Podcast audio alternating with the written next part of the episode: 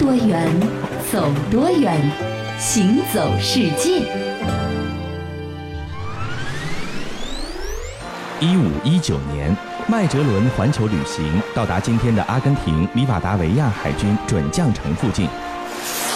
安东尼奥先生，我们在这里上岸歇息一番吧，顺便看看这里有什么值得探索的地方。好的，麦哲伦先生。咦，先生，这里怎么有这么多脚印，而且硕大无比？该不会是什么海里的怪兽吧？嗯，带老夫前去探查一番。啊哈哈哈哈哈！总算探查清楚了，原来当地的土著居民都穿着笨重的鹿皮鞋子，所以在海滩上留下了巨大的脚印，还真是个有趣的发现。那就请记录员都记下来吧。可是把这里叫什么好呢？总不能叫大脚怪的故乡吧？嗯，依我看，就叫巴塔哥尼亚吧。巴塔哥尼亚，这什么意思啊？嗯，这是我们的意大利语，意思就是巨大的脚。好好好，就叫这个名字。行走世界，大家好，我是一轮。各位好，我是贾云。嗯，那我们前面说到的这个巴塔哥尼亚呢，嗯从地图上来看啊，它的这个南北全长呢，差不多是两千公里啊。对就感觉是像是美洲大陆的一只大脚一样的，延伸在了南美洲的最南端。嗯啊，那说到巴塔哥尼亚呢，这片地方啊是地广人稀，嗯而且呢还是偏僻的代名词，所以说在西班牙语里面呢，巴塔哥尼亚也有着地球尽头的意思。没错，那为什么要说到这个巴塔哥尼亚呢？因为它这个地方呢，离咱们中国呢特别特别的远，嗯几乎就是要绕半个地球才能到达那个地方。那么既然是地球尽头巨大的角，那其实它的著名的地方就是它的自然景观是非常的壮丽。嗯，巴塔哥尼亚高原呢，主要是位于阿根廷境内，小部分呢属于智利，几乎包括了阿根廷本土南部的所有土地。它的南方呢就是南极洲的古老的冰层，北面呢是天高草美马肥的潘帕斯草原，时速呢常常超过一百一十公里的狂风呢是那里的常客。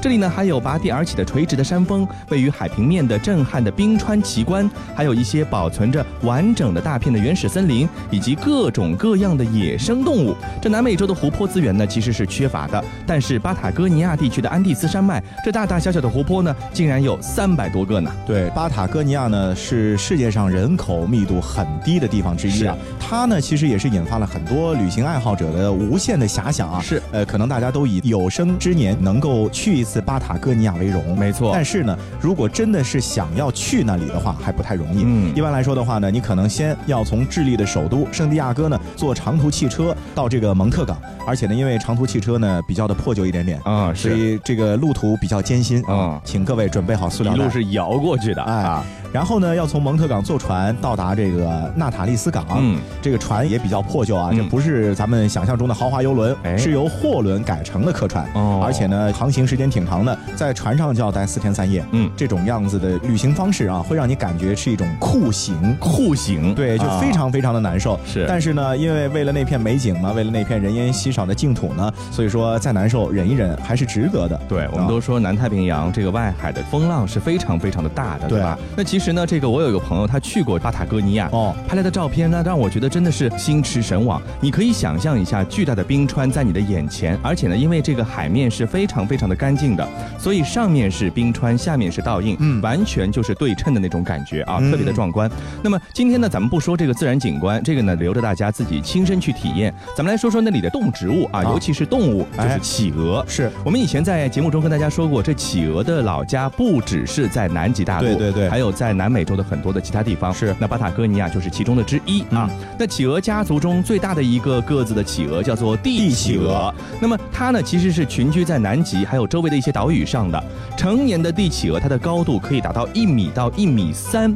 几乎是一个小孩的那个身高了，嗯对吧？体重可以达到五十千克，你真的是一个成年人了。这脖子底下呢有一片橙黄色的羽毛，看起来呢就像皇家那样的尊贵，所以呢真的是不负帝企鹅的盛名啊。我们说到南极的企鹅的构造其实是非常特别的，嗯分为内外两层的羽毛，它可以耐住极寒，还有它腿部的动脉呢能够有一个特异功能啊，就是说它可以依照你脚部的温度来调节血液的流动，哦就是即便上面没有毛，对吧？嗯你站站在这样的冰天雪地里，企鹅呢也不会因为寒冷呢把脚给冻住。是的那么还有呢，脂肪层很厚，达到了三到四厘米啊，它可以保证孵卵期的时候呢，几个月不进食都可以营养呢能够得到供应。是的，在这里要说到一个帝企鹅特别有意思的现象，什么事？就是一般在咱们人类社会当中啊，养育后代的主要责任呢是妈妈。其实是很多动物都是这样的，对吧？就是妈妈来照顾小孩儿，是。然后呢，爸爸出去，比如说打猎啊啊，或者说挣钱啊，对等等之类的。可是呢，企鹅却不是这样啊，或者说帝企鹅不是这样。对，帝企鹅呢，一般在进入繁殖期之后呢，企鹅妈妈会产下一枚蛋，嗯，产完了蛋，企鹅妈妈就走了，嗯，去哪里呢？去海里吃东西去了。哦，啊，可能这个比较消耗精力一点点。是。然后呢，最艰巨的就是蛋孵化的整个过程呢，是由企鹅爸爸来完成的。哎，这倒是挺神奇的。而且啊，这企鹅爸爸确实毅力可嘉，他要不吃不喝，站在原地待六十多天，这个真的是不是一般的体力能够达到的。对。然后呢，一直要等到企鹅妈妈从海里面大海深处这个吃饱了，吃饱了 喝足了，然后呢，带了一些残羹冷炙回来，呃，换他的班啊，这样的话呢，才完成了一个生命周期的交替。对，我在想一个问题啊，就是说这企鹅妈妈去海里面吃东西，对吧？回来了好多好多的爸爸全在这个海岸上面孵小企鹅，会不会搞错啊？不会搞错。老公是谁？当然不会搞错了。我们看企鹅吧，觉得企鹅长得都差不多，但是其实动物看动物吧，跟我们人看人就是一样的。对，是能够准确的分别出来的。哦，好像特别想到了，就是之前我们在节目中说过，有一只企鹅什么游了八千公里，找到它的那个救命恩人了，对吧？是啊。呃，说到巴塔哥尼亚呢，除了这个企鹅之外呢，当然还有最知名的一些山峰啊，比如说像菲茨罗伊峰，还有塞罗托雷峰。很多旅行者谈到了这两座山峰呢，用的不是美丽去形容，而用的是这个惊奇啊。就拿这个菲茨罗伊峰来说吧，这个巴塔哥尼亚的特别尔切人呢是非常崇敬的，把它叫做吞云吐雾的山，因为这座山峰呢，它的峰顶呢经常是笼罩着一团烟雾，所以在一九七零年法国人成功登顶之前呢，人们都以为这是一座火山，可能觉得它是火山的这个烟在在活火山下面有这个岩浆在滚动，没错。啊。那么在高原上的特维尔切人呢，夏天从大西洋的岸边啊游牧迁徙到安第斯山呢，他用什么东西作为指南针呢？就是用这个山上的一些云烟作为路标，看到了烟就知道了山到了，就知道家也到了。说到这个山脉啊，巴塔哥尼亚高原上的山脉呢，景色非常的壮美，是甚至可以用神奇来形容。但是我认为呢，纯的自然风光不足以引起我们行走世界的极大关注，你还得加点人文的和历史的进去。对，那一旦说到人文和历史呢，巴塔哥尼亚显然就没有咱们中国有历史，因为那个地方都没人，根本没有人文了。对，在我们中国呀，有好多的山，可能它并不是以风景的壮美闻名于世的，可是，在那里发生的每一段历史人文的故事呢，却是荡气回肠，让所有的人都铭记在心。哎，比如说，接下来我们要和大家来介绍的，就是在北京北部燕山山脉的低缓的地方啊，本来这个连绵险峻的燕山啊，忽然会流出一处沟通南北的重要的孔道。嗯啊，这个潮河呢，就从北向南的经过这个孔道流入。嗯，古北口镇就坐落在潮河东岸，紧靠山峦的台地之上。嗯，这个古北口啊。可是自古的兵家必争之地，是而且呢，到现在为止，它虽然说被发展成了一个旅游景点，没错，古北口长城也是长城的重要的一环，对吧？那么这个南北狭长、依山傍河的小镇呢，自古以来它的这个地理位置非常重要。嗯，你看一下啊，从这个古北口的北上，你可以达到坝上和内蒙古高原；进入古北口南下，可以直趋华北腹地。因此呢，一直是中原的农耕文明和塞北的游牧文明交流和碰撞的地方。那么同时，也是商贸往来的通道，但是啊，这是平时和平年代。嗯，一旦出现了战争，那就是最激烈的冲突的前沿了。对，没错。你看，从这个春秋战国以来呢，古北口就已经是兵家必争之地了。对，最迟在北齐的时候啊，已经在这个地方就修建了长城，对，设置了关隘进行防御了。那当然了，现在已经过了很久很久了，所以北齐那个时候造的长城呢，基本上你也就看不见了啊。是我们现在去古北口，你所能够看到的长城呢，是明长城啊，是戚继光和谭纶主持修造的。是，呃。明长城的一部分，对，大概有也有四百多年的历史。其实今天的像这个八达岭长城啊什么的，我们看到的大部分都是明长城，对吧？最早的长城，因为时间太久了，即便它是石头做的，也已经是淹没在这个土壤之中了。对，那说到明朝的边关啊，或者说明朝和其他各部族的联系呢，嗯，就得提到这样的一个特殊的年份，是公元的一五五零年。是为什么呢？在那一年，因为北方蒙古各部的降叛无常，嗯，所以明朝的这个嘉靖皇帝就下令断绝了和蒙古的边贸互市。大汗，大明把边境市场封锁了，导致我蒙古各部的生活必需品供给出现了极大的困难，实在需要想想办法。要再过几天，各部门都会支撑不下去了。实在不行，我们就只能硬闯进去了。硬闯实为冒险，燕山奇峰峻岭难以逾越，唯一可过之处乃是古北口。可是古北口防守极其严密，我等实在无法攻克。莫慌，本韩派人从卧虎山西面的黄鱼沟悄悄潜入，内外夹击，定有出其不意之效。哎，你还别说，这件事儿还真的办成了。这蒙古将士呢，哎，通过这种办法呢，还真的占领了古北口。而且他占领的古北口呢，不是说光把我们现在的这个日常所需用品给拿走了就可以了，他是直扑了京城。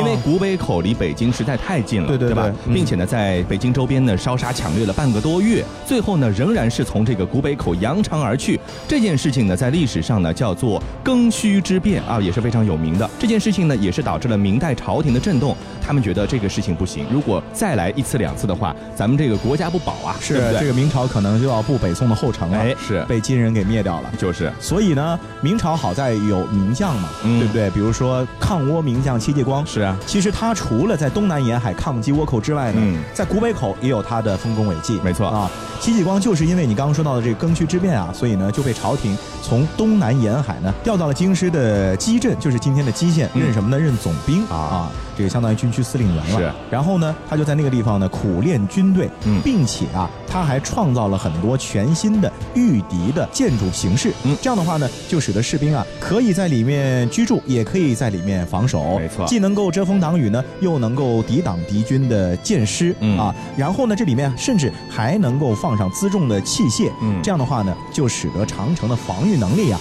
提高到了一个全新的高度了。嗯，出了古北口呢，向北不远的地方呢，就是长城上的关口，叫做铁门关啊。它最完好的时候呢，你知道这个防御到达什么样的程度啊？就这个位置啊，仅可通过单人单骑啊，两个人并排走都不行。是啊，窄到这种程度。那么旁边的宽阔湍急的潮河呢，更是天然的屏障。如果当时啊，就没有船嘛，过不来。不管是关外打来多少兵马，只要守住这里，就无法攻破，绝对是一夫当关，万夫莫开呀。不过呢，话。又要说回来了，再险峻的防御工事啊，它其实也难保一个王朝最终的命运，对吧？明朝最后的灭亡其实不来自于外敌，而来自于内患。是，所以说，其实你说万里长城真的能够挡住一切，能够让你永远存在下去吗？可能需要打一个问号。对啊，后来到了清朝的时候，人家就说了，万里长城它是空的，对吧？有人就说万里长城万里空，对吧？呃，所以说这个万里长城呢，它只是从地域上或者从物理上呢有一道屏障，但是呢，真正重要的还是。这个国家的人，你如果国家多几个吴三桂的话，你万里长城修的再精妙，门一开又怎么样呢？是。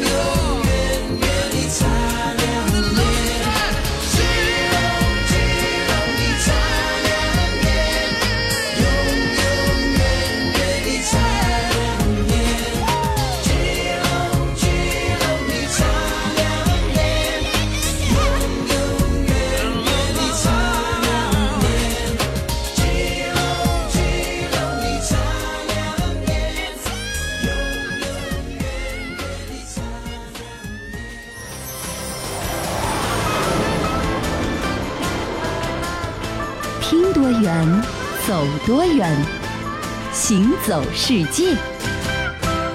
欢迎继续回到《行走世界》，大家好，我是一轮。各位好，我是贾云。我们前面说到古北口，古北口上有很多的军事要塞，嗯，那基本上都是拿石头造的，肯定啊。不过这个石头啊，除了可以用来建造防御工事之外呢，其实最大的用处呢，应该是用来铺地基、青石板路啊，对不对？铺地基或者盖房子是啊，砖头。但是啊，在中国有一个地方特别有意思啊，嗯，他们居然可以拿砖石来做窗户哦，石窗对吧？一般咱们中国的窗户都是木质的，对啊，好像很少有见到砖石结构的窗子。哎，这个地方呢，离咱们上海还不远，就在这个浙江。浙江很多地方呢，用石头做窗，真的是很不少见啊。但是啊，你想想看，这个石窗其实花费很大，制作工艺也很繁琐，对对吧？所以说，在其他地方呢是很少见的，但是在浙江的一些地方呢却很多见。对我们今天说到的这个地方呢，是浙江宁波的前。传统古镇，嗯，在这个古镇上遍布的都是明代或者是清代的各种各样的古典建筑。对，你现在依然啊能够看到很多石头雕刻的窗户。嗯，这个石头的窗户的图案呢，呃，五花八门都有，有一些是几何形状的，嗯有一些呢被做成了梅竹啊、鲤鱼啊、仙鹤啊，各种各样吉祥的寓意吧。是。然后这个石头窗户呢，它挺有意思的，它既能够采光通风，同时呢又是美轮美奂的工艺品。所以你如果有机会。去到那个地方，看到这种石头雕刻的窗户的话，你可能就会不禁的感叹民间石匠的这个技艺啊，巧夺天工。没错，没错。这浙江呢，为什么有石窗？其实和它的本身的一个资源有关啊。浙江呢是一个多山的省份，这个石材资源呢是非常的丰富，遍布在全省各地的古代的采石遗迹呢，到目前还是星罗棋布，可以看得到的。嗯，加上呢，因为鱼米之乡嘛，河道密布，运输起来很方便。所以说呢，当时啊，石材就被广泛的用于民间的建筑，这个也就顺理成章了。哎，但是呢，在没有火药和机械的年代，这采石呢就靠的是人工了。嗯，仅仅用的是榔头啊，还有凿子啊，真的是很辛苦。但就算这样的话，每年能够开采掉的石料也是很多很多的。嗯，一共开采掉了上亿立方米的这个石料。所以说，很多的石山呢就变成了一些洞窟，甚至呢变成了平地。更有甚者呢，就是全部挖空了，变成了湖泊了。对，这个就可见啊，人的力量真的。那是无穷的，对啊。那从古至今呢，其实石窗在浙江各地的分布都是很广泛的。嗯，不过后来啊，因为咱们的建设速度的加快啊，城市化进程的加快呢，所以很多的存在着石窗的地方呢，基本上就消失或者改造掉了。是啊。那现在的石窗呢，除了在一些小的古镇上面，你可能还能略见一二之外呢，还有一部分是流入了博物馆和很多收藏家的手里边。对对。呃，我听说前几年呢，有专门的人啊，到这个地方去看哪个地方古镇有没有拆迁。嗯。拆迁了以。以后呢，我就专门去收那个石窗，对，啊，做工艺品了。是，其实除了石窗之外，还有很多人会去收什么呢？收这个砖头啊啊，收这个门门木雕窗也很有名，木雕门、木雕木雕门啊，甚至于他们家的这个牌匾啊之类的，就所有能够有年头的都可以收藏。对，是都可以收藏。没错，咱们咱们来看一看啊，这个石窗上的图案有一些什么样的象征性？嗯，你比如说啊，有石榴，还有莲蓬。这个象征呢，就是多子多福啊，因为它有很多的籽儿嘛，对不对？还有呢，牡丹，牡丹不用说了，寓意富贵，对不对？还有像灵芝呢，寓意是长生不老。如果有一些松啊、鹤啊这样的呢，就象征长寿。也许家里呢老人比较多。嗯，还有有一些谐音来比喻事物的，比如说这个连年有余，用这个莲花啊，连年有余这个连续的连呢做一个谐音。还有三阳开泰，三只羊呢和这个太阳的阳呢是有谐音的，都表达了这个房屋的主人。对生活的一个愿望，你看。只要我有想法，我就可以请工匠来按照我的想法来做这个石窗。是，那可见各家各户都是不一样的。不过要做这个石窗呢，其实挺费原材料的。嗯，因为如果说你有一些雕的瑕疵的话呢，你只能重新重新来来过。对，所以这就导致了采石量呢也是挺巨大的。嗯，所以说在浙江的东部的沿海啊，有这样的一条很有意思的线路。嗯，它是从绍兴的东湖吼山出发，嗯，然后经过宁波的这个武山石窟，到台州的长屿洞天和蛇盘岛。嗯，对，这些地方。地方呢，都是名声在外的和正在开发的一些旅游区。哎，但是你去看了之后，你就会发现。就这些地方的山石呢，都有被人工开挖挖凿的痕迹哦啊，他们其实全部都是古人遗留下的一些采石场哦，所以你现在去看，觉得这个山挺怪的，其实不是怪，而是后天加工成这样的。是挖过的，对吧？那在这个其中呢，有一个最壮观的采石遗址，就是蛇盘岛。嗯，它呢是在三门湾的这个蛇盘洋里面，最近的点呢，距离大陆呢只有两点五公里，所以其实是挺近的一个小岛。对，嗯，那相对于其他的已经成为风景区。的采石地点呢，呃，在蛇盘岛上到现在为止，仍然还有石匠在那里开采石头。是，哎呦，真的还是挺古老的啊。嗯呃，那为什么要到岛上去开采石头？其实还是和运输有关，因为对古代的人来说呢，水运要比陆运要容易得多，对对吧没错是的所以说这些采石场呢，都是近河近海，便于运输的。嗯，那么所以说浙东沿海很多地方用的石窗呢，其实就有了地缘上的一个依据了，用起来方便嘛。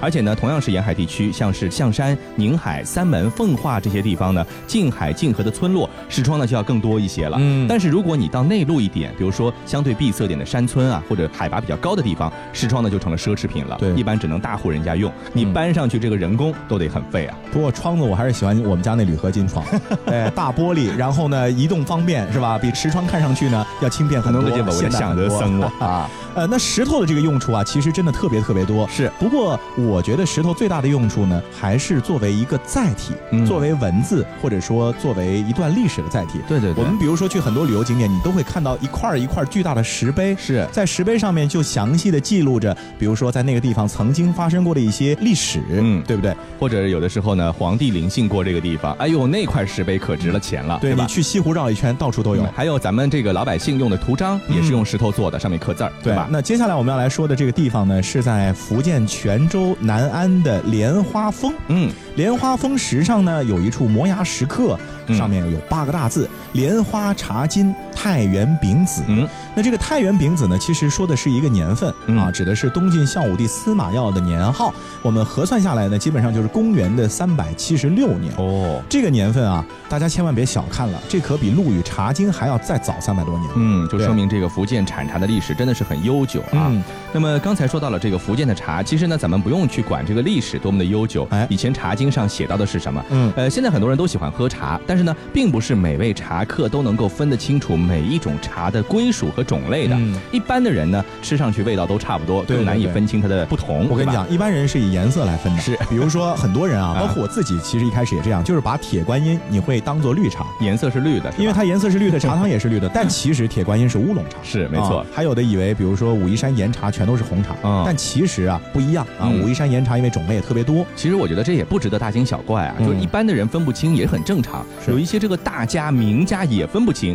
比如说梁实秋呢，在现代作家中呢，可以算是一个好茶之人了。嗯可是梁实秋都说过这样的话，说这个铁观音、大红袍均为闽南之名茶。这句话呢，被后来的台湾知名的茶文化学者呢池宗宪呢就评判了一番。他说梁实秋大师啊，只说对了一半。嗯因为大红袍呢产自武夷山，而武夷山是闽北啊，不是闽南啊，是对不对？所以这个地理概念有的时候也挺容易混淆的。是啊，说到福建的茶呢，基本上有这两款是最出名的，嗯。一个呢就是铁观音，安溪的铁观音，对。还有一个呢就是大红袍。嗯，不过啊，其实对于一些资深的茶客或者特别爱茶的人来说呢，还有一种茶叶也是让他们欲罢不能的，哎。比如说福鼎白茶，嗯。还有一些小众的金骏眉。金骏眉好像是最近几年特别火的一款茶。嗯。那福建呢，在前年就开辟了几条茶文化的旅游线路，其实也证明了一个观点，就是四种名茶，一个呢是武夷山的大红袍之旅，嗯。还有桐木关的金骏眉之旅，安溪的铁观音之旅，以及福鼎天母山的白茶之旅，是就是代表了福建的四大名茶。对，那四大名茶当中呢，这个金骏眉啊是红茶，嗯，福鼎白茶呢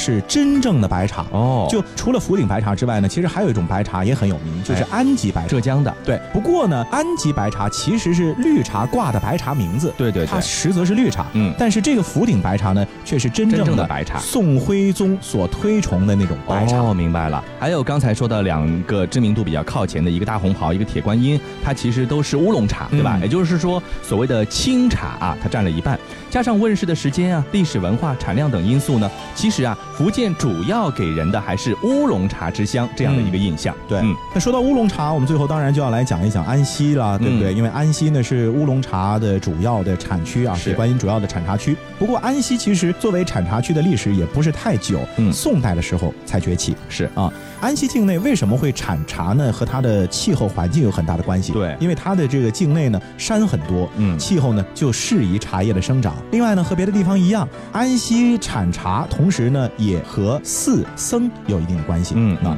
安溪的清水岩啊是天下清水祖师庙的祖庭。嗯，这其实是个道教的祖庭。是，所以说在僧侣之中呢，他们就崇尚于喝茶，是，也导致了这种喝茶的风气、种茶的风气呢，在安溪一带呢蔚为盛行。对，我在想啊，就是每年到了这个季节呢，对于新茶上市以后，原产地争夺呢是很多很多的。嗯，其实呢，我后来看了一个报道，说是其实不管是西湖龙井绿茶，嗯，还是这个安溪的铁观音，还是什么什么茶，其实每一款茶它都有它所谓的原产地的这样的一个争论啊。其实我觉得倒真没有那么的讲究吧。是，一般的茶客，你只要觉得是很好的茶，能够品尝出它的独特的味道，就是一种享受，一种品茶。我曾经采访过茶叶协会的老先生啊，刘老先生，刘老先生就跟我这么说的，说嗨，其实喝茶呀也没那么多讲究，是。你也别管它贵呀便宜，你喝那口，你闻一下味道，尝一下茶汤，你喜欢就行。对呀，嗯，所以说不在于它的产地到底是哪里，没错，价格到底多贵，是。只要你自己喜欢，那就是品茶了。好的，以上就是这期的行走世界，我是贾云，我是一轮，欢迎大家下次继续收听。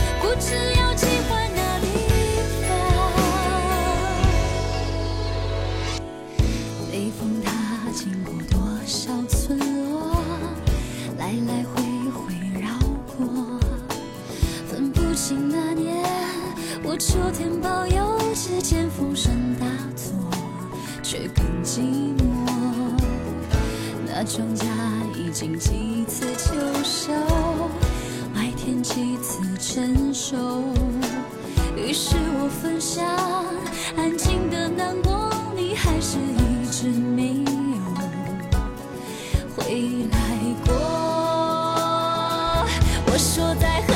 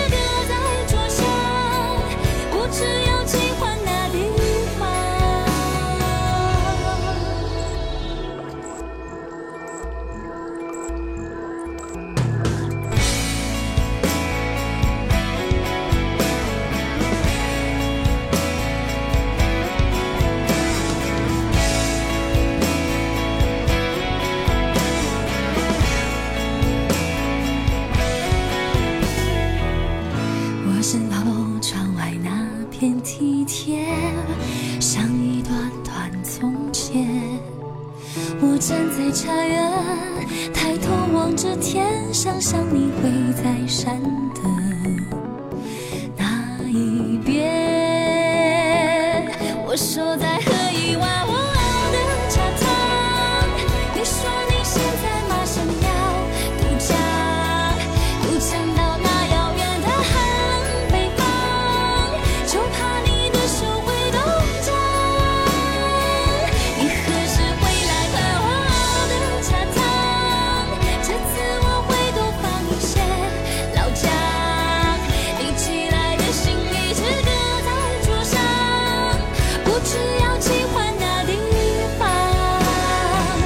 说